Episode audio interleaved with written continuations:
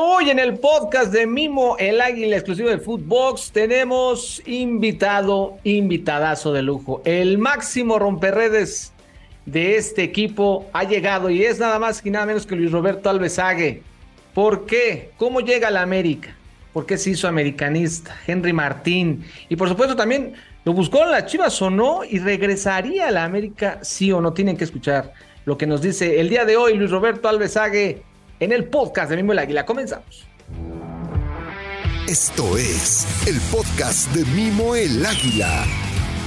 Un podcast exclusivo de Footbox. Ya estamos aquí en Leyendas Americanistas y por supuesto nos tenemos que poner de pie, por favor todos. El máximo romperredes en toda la historia del Club América está con nosotros, nada más y nada menos que Luis Roberto Alves Sague. Saguito, ¿cómo está, mi querida leyenda? Hola, mi querido Mimo, ¿cómo te va? Qué gusto, el placer es mío. Gracias por esa introducción. Un honor y un placer estar platicando contigo y con toda esa gran, enorme o gigantesca, como siempre digo, nación de americanistas y no americanistas, porque siempre están pendientes de nosotros, ¿verdad?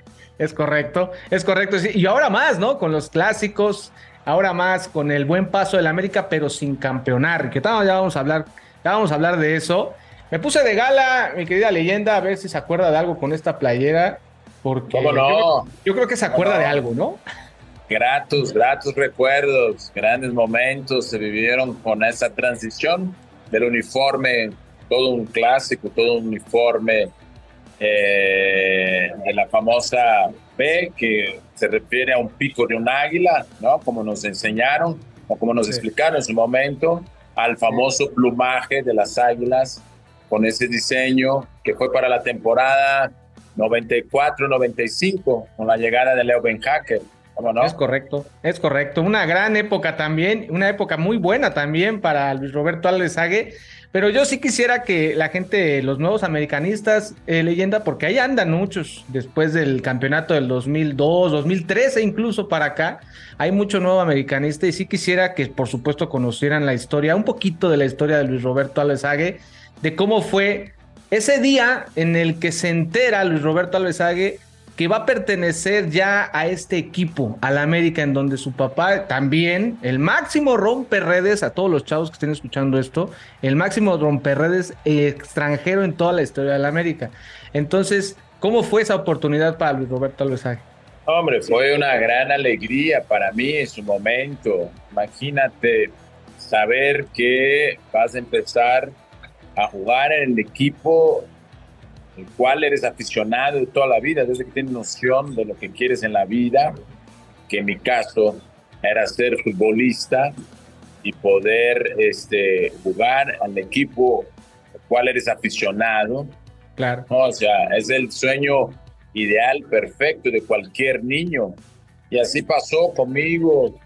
Yo no fue la excepción el hecho primero de poder seguir emulando o tratando de emular los pasos de mi padre, que siempre fue mi referente, mi ídolo, en todos los sentidos, no solo por el lado como padre, pero como futbolista, por lo que hizo, por los equipos donde jugó en Brasil, en, en, el, en el Corinthians, en el Santos. Y de repente, pues el destino me daba la oportunidad de poder este, jugar en, en el América, en México, siendo yo mexicano, nací en México, de muy niño me regreso a Brasil cuando mi padre se retira, pero siempre muy pegado a, a toda la historia, a todo lo que pasaba con relación a México, y sobre todo hablando de fútbol específicamente con el América.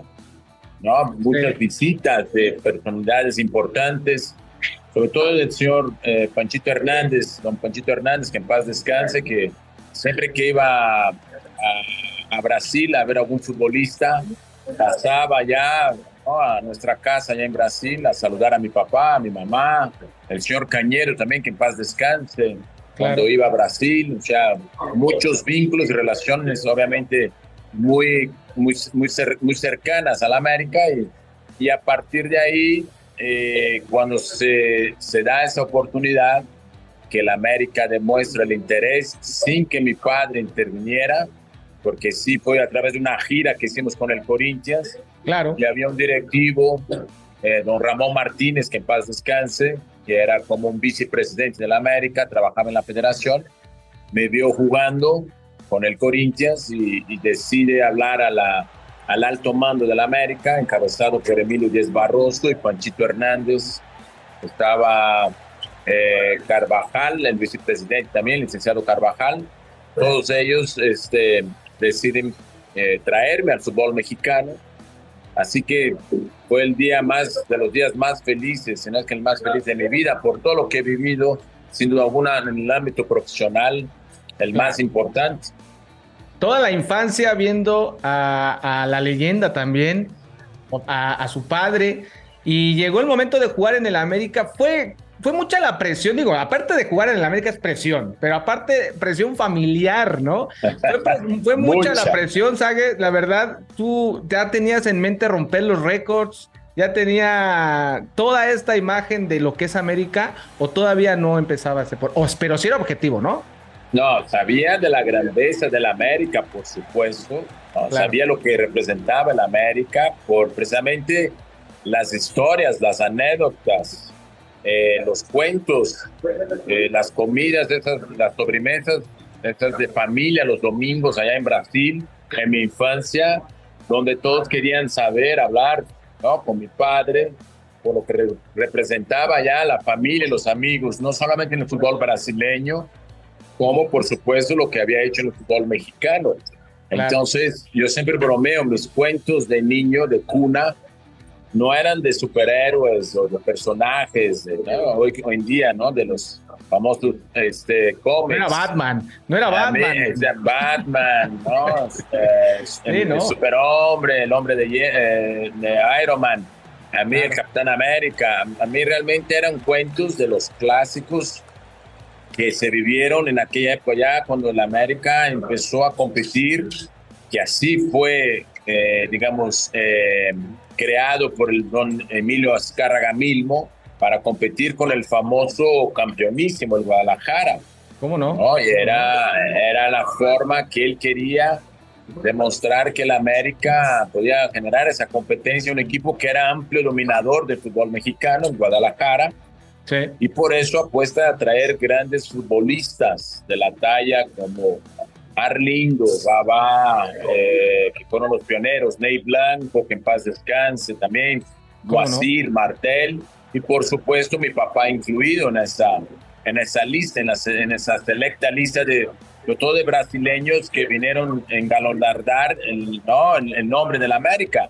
Y entonces todo eso escuchaba, los clásicos que jugaban en Seúl, de hecho, no existía el Estadio Azteca. Entonces, eso yo, mi papá decía que salían con los zapatos en las manos, así los zapatos de fútbol, porque la, el asedio, el acoso de la gente era, era intenso, americanistas, no americanistas, entonces para medio protegerse, era un fútbol muy, este, hasta podemos decir, eh, muy amateur con relación a lo que se vive hoy en día el futbolista. Pero esos fueron los inicios reales y verdaderos de ese América que representa hoy en día esa potencia, ese gran equipo ese gran equipo, esa gran institución con muchísimos seguidores, ¿no? Entonces todos esos, esos cuentos pues eran mi pan de cada día y eso me fue llenando la cabeza y me fue motivando a tratar de seguir los mismos pasos de mi padre.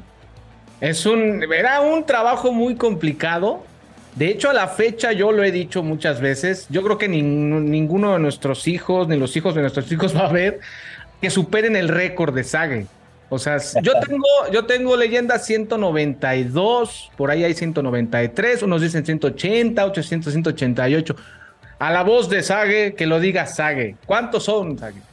Mira, yo nunca fui apegado mucho, mi querido mismo, a ese, a ese tema de los, de los números y te vas dando cuenta, ¿no? De hecho, cuando me entero que yo era ya el máximo goleador de la América fue por voz de Panchito Hernández, que en paz descanse, en mis últimos años con la institución, porque él fue el pionero en esos famosos números, en esa famosa forma de eh, empezar inclusive a, renovar los contratos conforme tus números, algo muy típico de los deportes americanos, ¿no? Béisbol, fútbol americano, eh, básquet, que de acuerdo, ¿no? A esa, eh, digamos, tus números, ¿no? Inclusive él empezaba a, a reformular tu contrato, ¿no? Para eh, poder seguir en la institución, ¿no? Entonces, esas estadísticas que él, vuelvo a repetir, fue pionero, yo tengo ahí arrumbado en mis papeles ahí guardados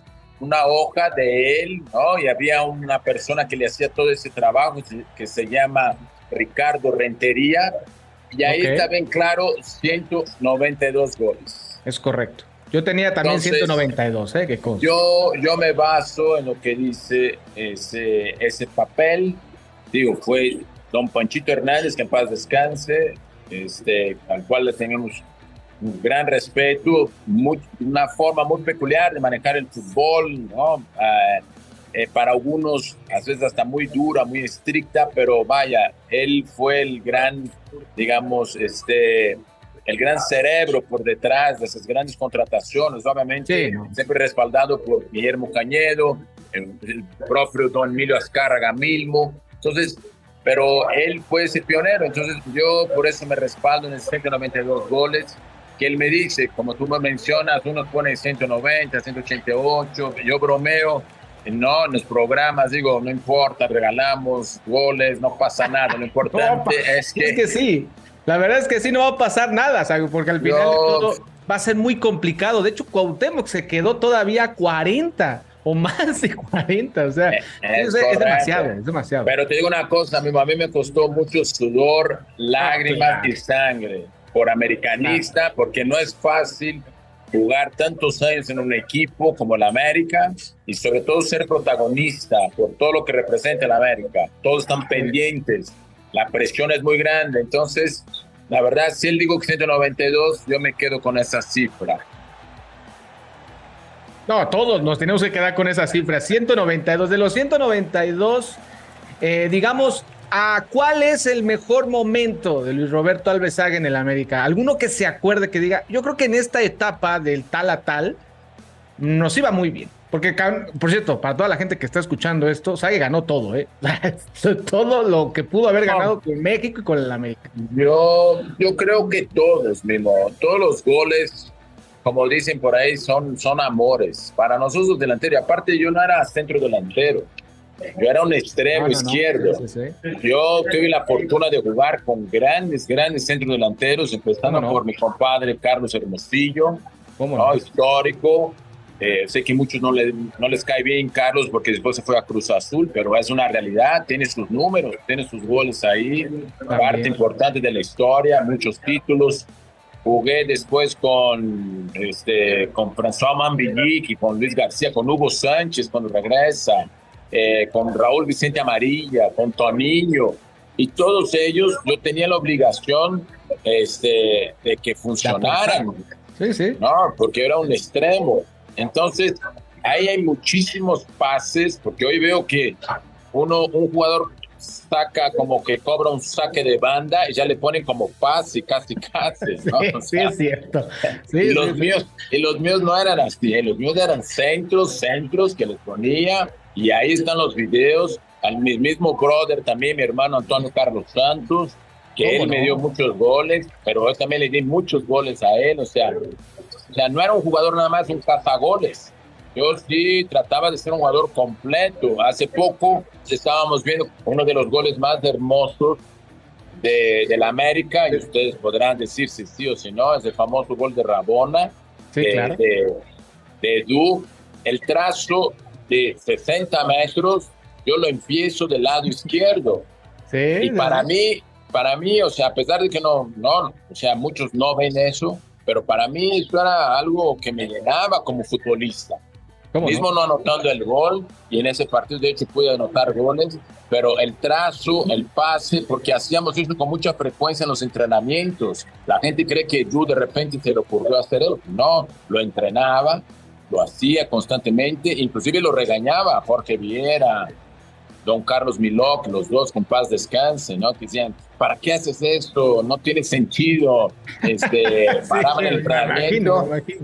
Imagínate todo lo que generó esta jugada, ¿no? Entonces, cómo quedó grabado. Entonces, ser parte de ese gol para mí es algo que me, me tiene sumamente orgulloso, porque vuelvo a repetir, no era porque muchos sí van a decir, sí, solamente con la izquierda, solamente con la izquierda, solamente con la izquierda, con la cabeza, que no, que con la derecha.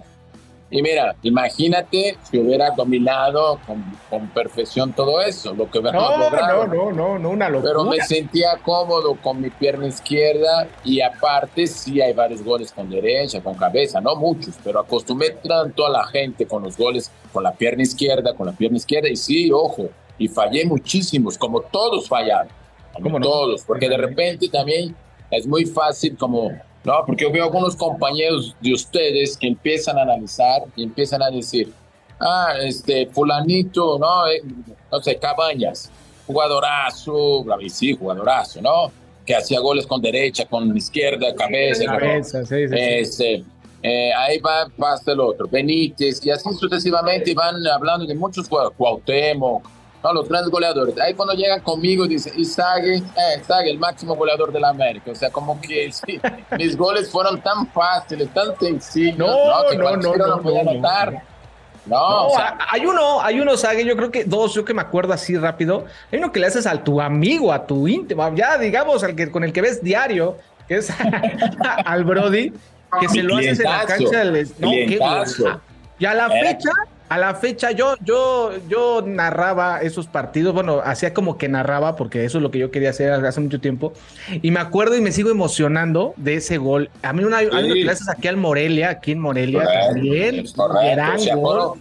Por eso, pero a mí me da risa mismo que te digo, entonces empiezan a describir a los jugadores, ¿no? Sí, sí, me, No, patata, y, empiezan, no, crack, por la derecha, equipo hacía esto y hacía aquello otro, casi casi hacían llover ¿no? Y, destacan mucho. Y cuando llegan a mi turno, dice, eh, y Sague, Sague, no, bueno, Sague es el máximo goleador de la América y punto, no dice más nada. Entonces wow, gracias, qué buena, qué buena definición me das, nada más, nada menos, pero no describen como que si los goles fueran tan fáciles, o no ah, sé, si yo los hice ver los goles de una manera que fueran muy fáciles para los americanistas, no, no sé, ah. pero bueno, en fin, pero es, es un honor es un orgullo, la verdad, porque no es fácil. Yo veo cómo critican, cómo señalan semana tras semana los delanteros de la América.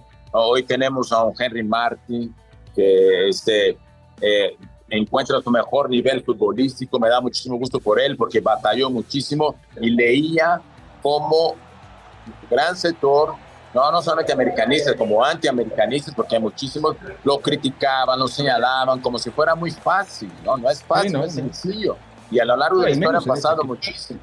No, y menos en este equipo, ¿no? sabe la verdad es que sí, este equipo. Oye, por cierto, hablando de eso, llega un momento en el los, la historia de la América, tú la describes perfectamente, tu papá la hereda y demás, pero ahora viene también el tema de los clásicos. ¿Cómo ¿Cómo es realmente, eh, a ver, que lo diga la leyenda, cómo es un clásico ya jugando con el América? ¿Cómo lo vivías tú? Porque al final de todo esto es un partido completamente diferente y no hay ningún otro igual y no lo habrá. Es correcto, es una locura, ¿eh? la verdad es, es, un, es, un, partido realmente totalmente atípico a los demás. ¿eh? Lo digo con mucho respeto, podrán decir misa de otros partidos, el clásico nacional es el partido más importante para la institución. Digan lo que digan, algunos han querido devaluarlo, porque obviamente ha habido momentos, momentos este, que no han sido buenos partidos. Obviamente. Los famosos empates a ser horribles, ¿no? Sí, sí, exactamente, pero es el partido que mueve, y no solamente mueve a México, mueve a Estados Unidos, hablando de los latinos, de los mexicanos, y no solamente mexicanos, los hispanos, porque conozco a muchos hermanos guatemaltecos, hondureños, que cuando voy a Estados Unidos se jactan de ser americanistas. ¿Por qué? Porque siempre estaban pendientes de los partidos más importantes y obviamente el clásico no era la excepción.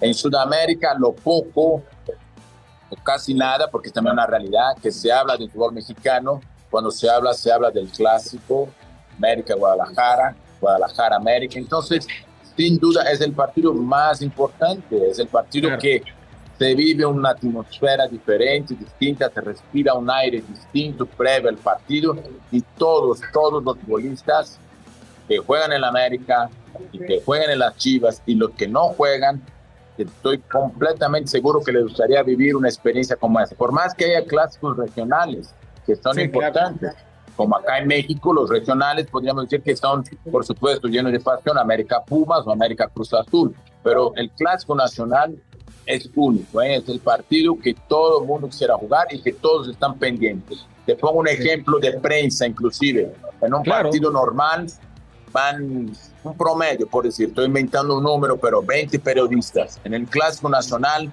van 80. ¿no? Se duplica, se triplica el número de periodistas y, personas que están pendientes de lo que pasa en el Clásico. Entonces son muchas circunstancias, muchas cosas que están en juego, apuestas, este, el aficionado, o sea, muchas, muchas cosas.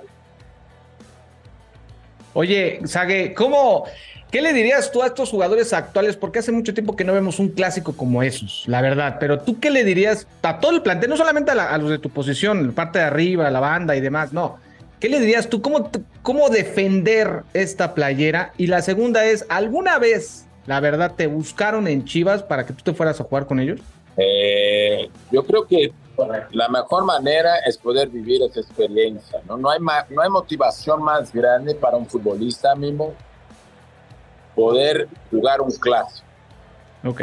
¿no? O sea, no hay necesidad de motivarte, no hay necesidad de encontrar un aliento este, externo para poder jugar un clásico. Qué mejores condiciones como estas, ¿no? Y sobre todo cuando los equipos llegan también de esta forma, independiente de cómo lleguen, pero siempre ese clásico, ¿no? La forma, las circunstancias, eso que también de repente un equipo llega mejor que otra, en un clásico cambia muchísimo eso, inclusive si hay una diferencia marcada en cuanto a puntos en la, en la tabla general, eso no importa, el sentimiento de, de, de, de jugar y de sentirte triunfador en un clásico es único, es incomparable.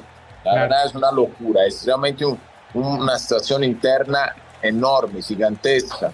Este, y la verdad, disfrutar un triunfo en un clásico son muy pocas las ocasiones en la vida que uno puede hacer, pero todo como futbolista, nosotros que nos dedicamos a eso.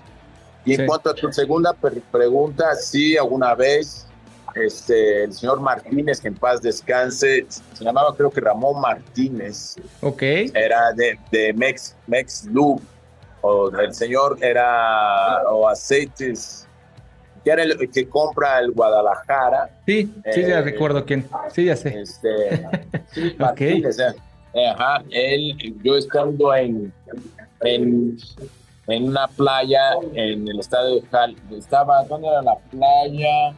Creo que en Vallarta. Ok. no, no, no era Vallarta. Bueno, una playa, me acuerdo que él estaba ahí, coincide, le dicen que estoy ahí y me busca. Este, y, eh, y, comenta, ¿no? A, a, mi hermano que estaba ahí junto conmigo, comenta conmigo. De hecho, me estaba soleando, me acuerdo que llega una sombra así, me tapa, yo no sabía qué se trataba. Eh, en Manzanillo, perdón. Estaba en el Hotel Asadas en Manzanillo.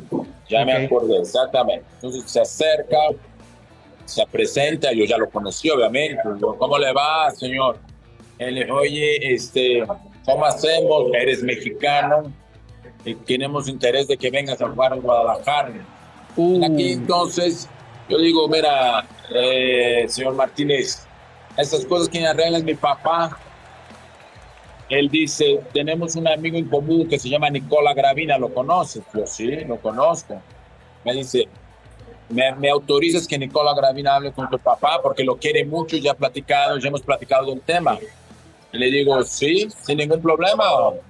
Ahí ni hablan con mi papá. Obviamente por dentro, yo sabía que iba a una cosa imposible. No, era... Pero no, no. ¿Cuántos años tenías tú, Sague, ahí? ¿Cómo? ¿Cuántos años tenías ahí cuando pasó eso? Yo tenía, híjole, buena pregunta. Antes, ¿Antes de América o ya, ya jugando en América? ¿Perdón? ¿Ya jugando en América o antes de América? No, yo, yo estaba jugando en el América, ¿no? Okay, con el América, ya, o sea, ya había sido campeón con el América. Ah, ok, ok. No, entonces, ahí sí le hubieras dicho, no, váyase de aquí, déjeme disfrutar Manzanillo. Le o sea, no, por educación, ¿no? Por ah, educación, por amabilidad. Le digo, no, sí, busquen y obviamente buscaron a mi papá. Cuando mi papá me habla, entre nosotros nos reímos, así en un buen sentido, dijimos, o sea, padre, me dijo, hijo, o sea, obviamente no tiene ni sentido, o sea, no había lógica. Y ahí quedó, de hecho, inclusive salió en portada de algún periódico que se enteraron, pero hasta ahí. Pero por supuesto no trascendió. Oye, en, eh, jugaste con, ya lo acabas de decir, con, con François, con muchísimos, muchísimos extranjeros en el América. Y yo te preguntaba, ¿tú crees que actualmente los jugadores extranjeros del América sepan dónde están? Porque deja tú ya jugar un clásico. Yo ya la verdad dudo de que algunos tengan este amor por esta playera, porque como bien decía atrás y decía Carlos Reynoso, se defiende con la vida, ¿no? Y tú la defendiste a capa y espada. Pero la verdad, ¿tú crees que los, extranjeros actuales de la América sepan dónde están y por supuesto jugar un clásico? Lo que siempre he dicho, la América, ser americanista es como tener un estilo de vida propio, porque o eres americanista o, o eres ¿no? del bando contrario. Y todos se juntan para poder no señalar el América. Entonces hay que tener el temple, el carácter, la personalidad. Hace poco empecé a escuchar mucho no con el tema de los abucheos. En, algún momento a mí me, en algún momento a mí me abuchearon también. La misma afición americanista. Pero no bajas los brazos, al contrario, demuestras de que estás hecho. No, no sales, no sales a quejarte no sales a querer criticar al aficionado. El aficionado tiene todo el derecho de, expresarse como quiera. entonces, a mí me abucharon y, y, traté siempre de demostrar a los aficionados que en cuanto a entrega, a lucha, y mi calidad alta o baja, la cosa no iba a parar, no se iba a detener. Veo que últimamente se justifica mucho, se ofenden, se sienten entonces el futbolista tiene que saber, por supuesto, como bien mencionas, en dónde está parado, cuál es el equipo que representa.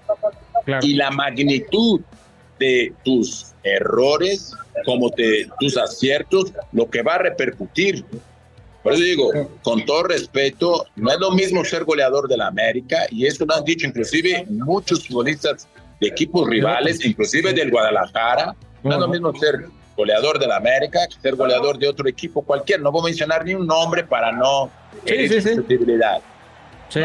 Porque después yo lo viví en el Atlante, en Necaxa, y sabías perfectamente cómo jugar ese tipo de partidos.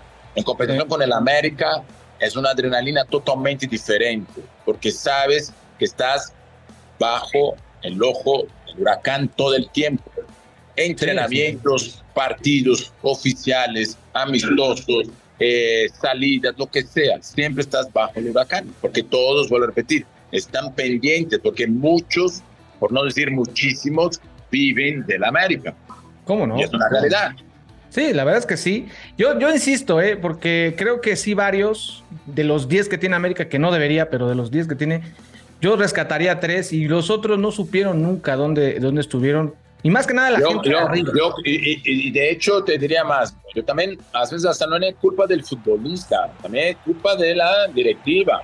La directiva tiene que este, no solamente enseñar o poner las cosas en la mesa, tiene que trabajar constantemente para que esos, esos futbolistas que estén extraviados, vamos a ponerlo así, sepan perfectamente lo que representa en la América, o sea, en todos los sentidos, la responsabilidad que conlleva ser un jugador de la América. Y eso se trabaja todos los días, no es de, ah, ya llegamos, tan, tan. Entonces es un trabajo, ¿no? Creo de forma este, conjunta que el futbolista debe saber y los que están ahí al frente del equipo deben de estar constantemente, llámese entrenador cuerpo técnico como directivos, ¿no? Demostrar en dónde están parados los jugadores.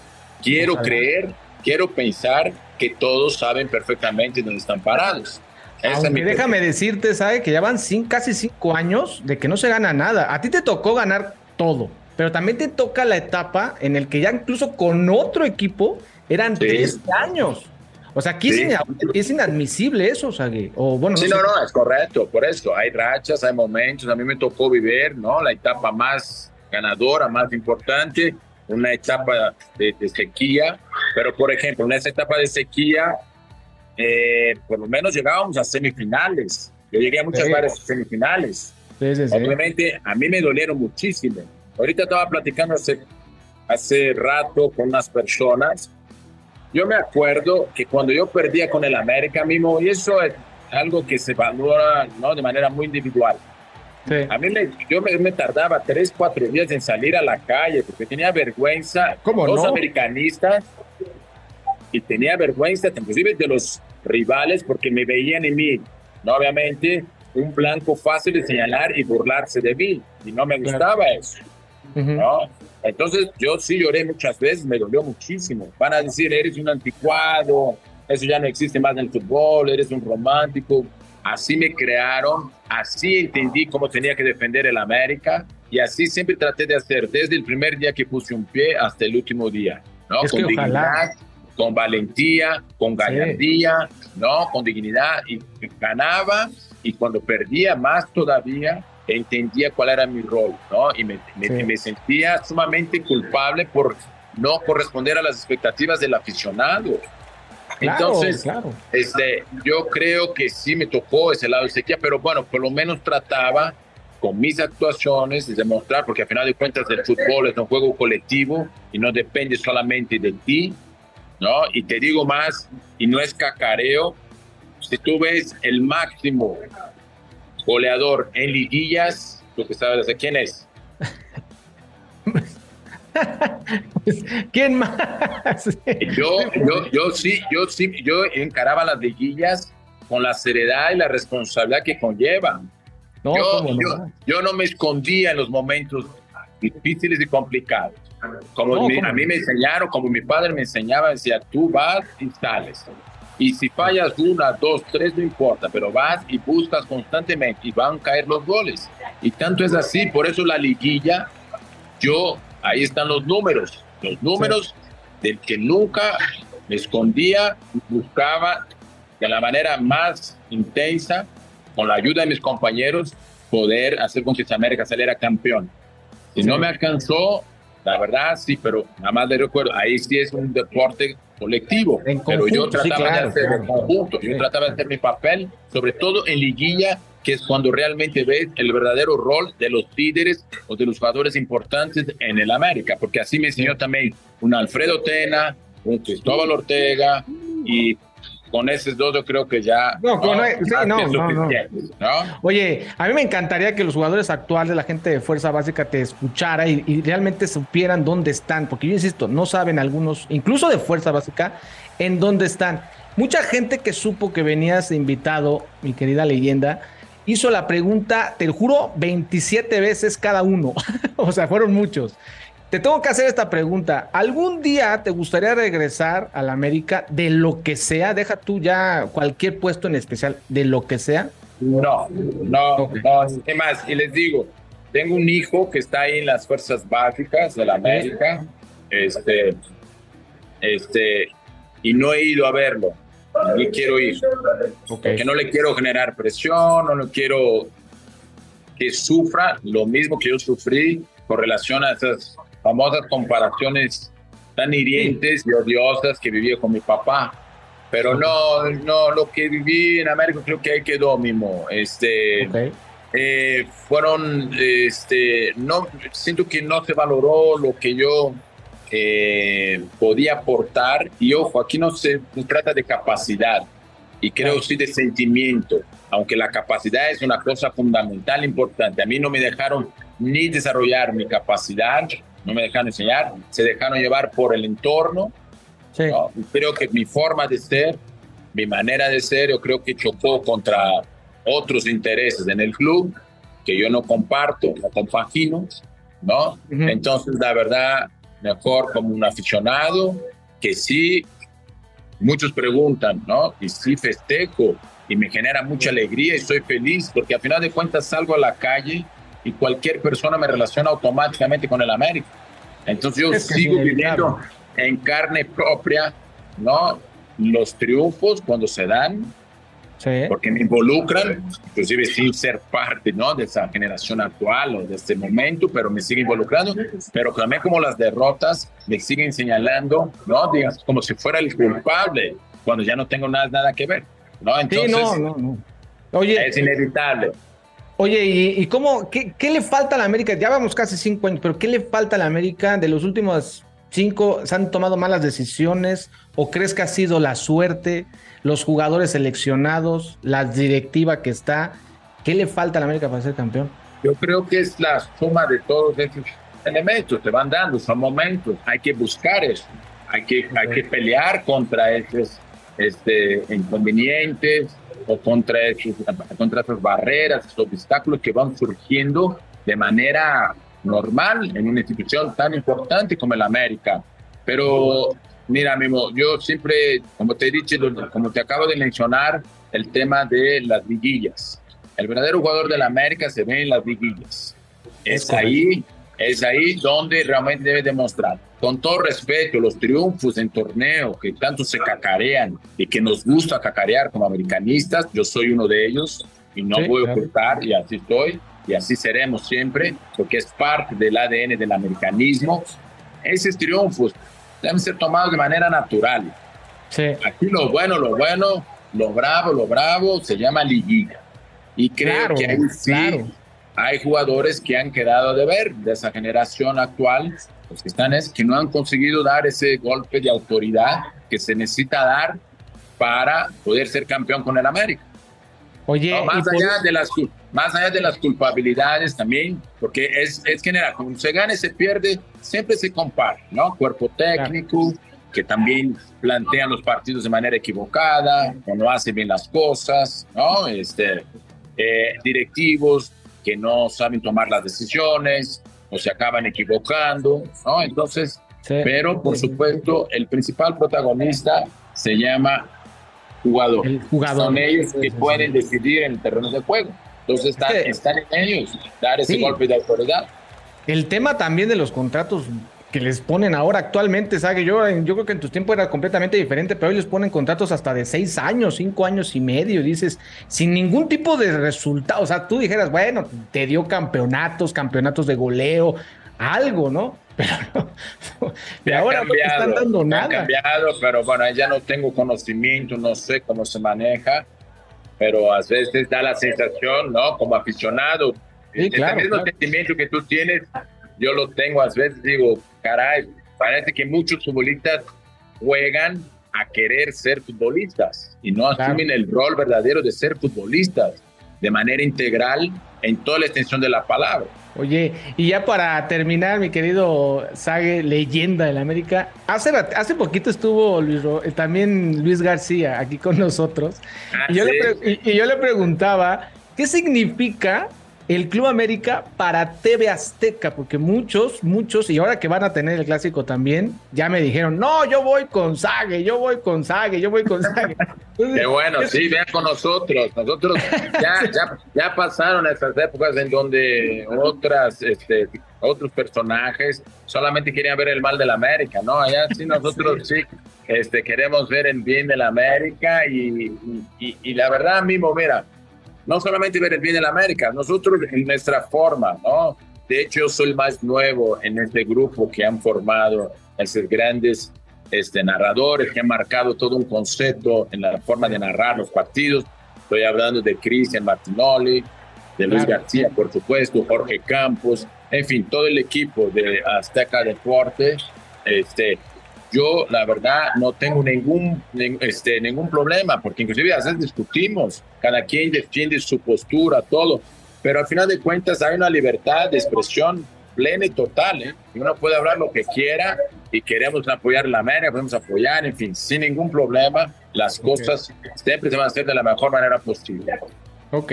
Oye, Sague, por último, la final. ¿Dónde o cómo te gustaría que todo el americanismo vieja escuela, nueva escuela, recordara a Luis Roberto Alves Sague y por favor diles, por favor Sague, diles qué es ser americanista. Híjole, ser americanista, como te mencioné hace rato, es tener un estilo de vida bien definido y tener ese orgullo, ese placer y esa satisfacción de defender tu equipo en las buenas y en las malas.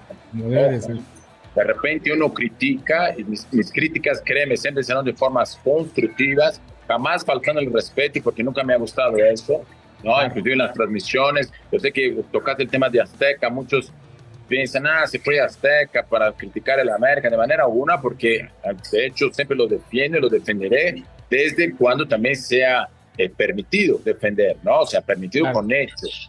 No, no voy, no voy a defender lo indefendible cuando el equipo no funciona bien. No me voy a cegar por ese americanismo que es puro, profundo. los pocos que tiene ese americanismo. Hasta, hasta, la médula, pero sí, hay que ser realista. Entonces, nada, tener ese orgullo, ese placer, defender tu equipo, ¿no? Ese ya viene, que ya te comenté.